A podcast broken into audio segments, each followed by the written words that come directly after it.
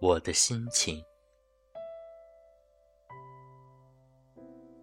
在这最后的一天，我怀着一种突然的果断心情，感觉到没有你在身边，我是不能活的。除了你，我想不出别的什么解救办法。我当时心里是怎么想的？在那绝望的时刻，我究竟能不能头脑清楚的进行思考？这些，我永远也说不出来。可是，我突然站了起来，身上穿着学生装。我母亲不在家。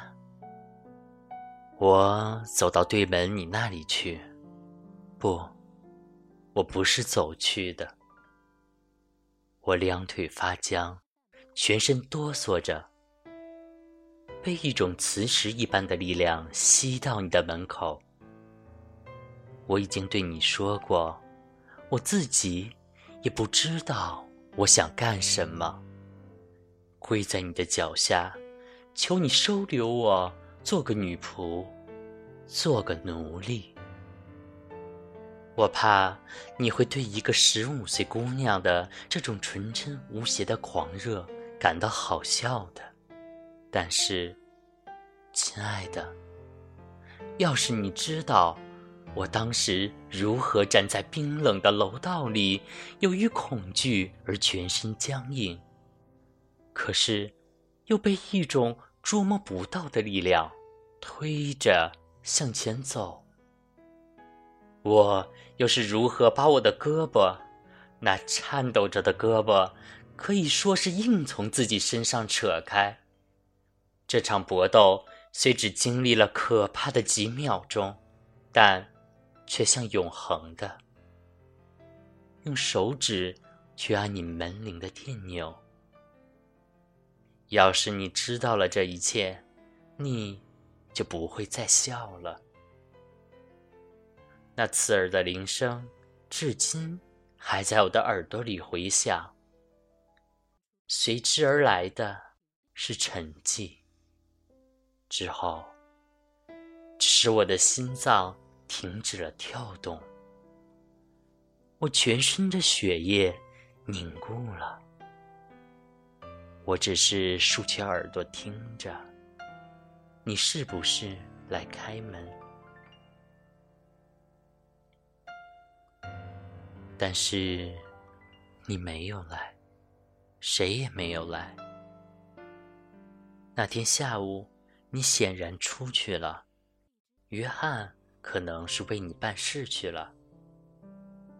于是，我就蹒跚着，单调刺耳的门铃声还在我的耳边震响。回到我们满目凄凉、空空如也的屋子里，一头倒在一条花泥旅行毯上。这四步路走得我疲乏之至，仿佛在深深的雪地里走了好几个小时似的。虽然疲惫不堪，可是他们把我拉走之前，我要见到你。跟你说话的决心依然在燃烧，并未熄灭。我向你发誓，这里面并没有一丝情欲的念头。我当时还不懂，除了你之外，我什么都不想。我只想见到你，只是。还想见一次，紧紧的抱着你。于是整整一夜，这漫长的、可怕的整整一夜，亲爱的，我都在等待着你。母亲刚一上床睡着，我就蹑手蹑脚的溜到前屋里，侧耳倾听你什么时候回家。整整一夜，我都在等待着，而这可是一个冰冷的一月之夜呀。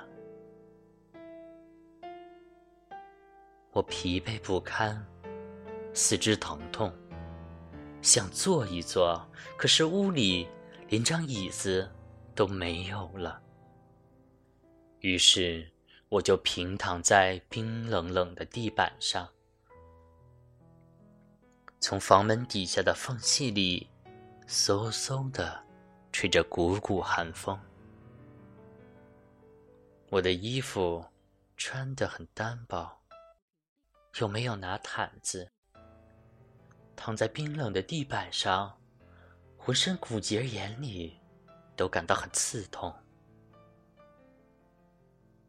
我倒是不想要暖和，生怕一暖和就会睡着。就听不到你的脚步声了，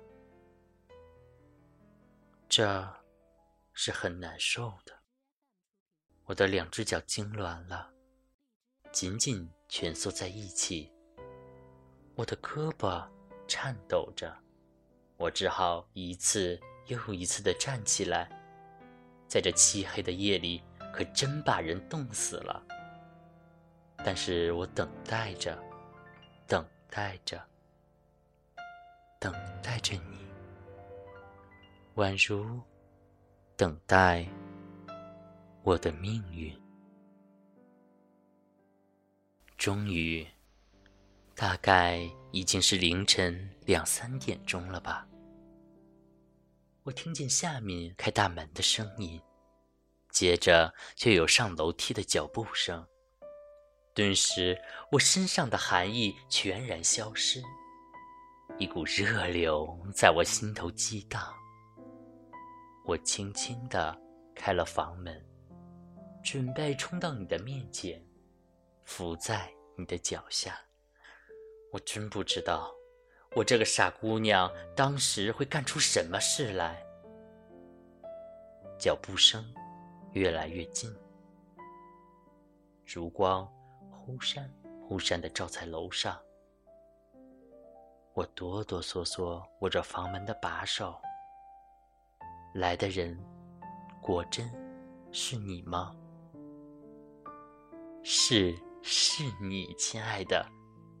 但你不是独自一人。我听见一阵挑逗性的轻笑。丝绸衣服。拖在地上发出的窸窣声，和你细声细语。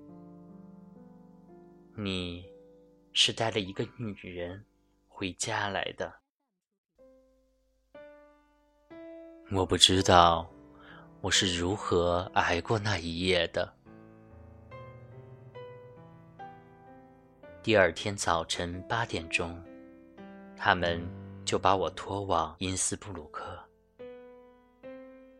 我已经没有一丝力气来反抗了。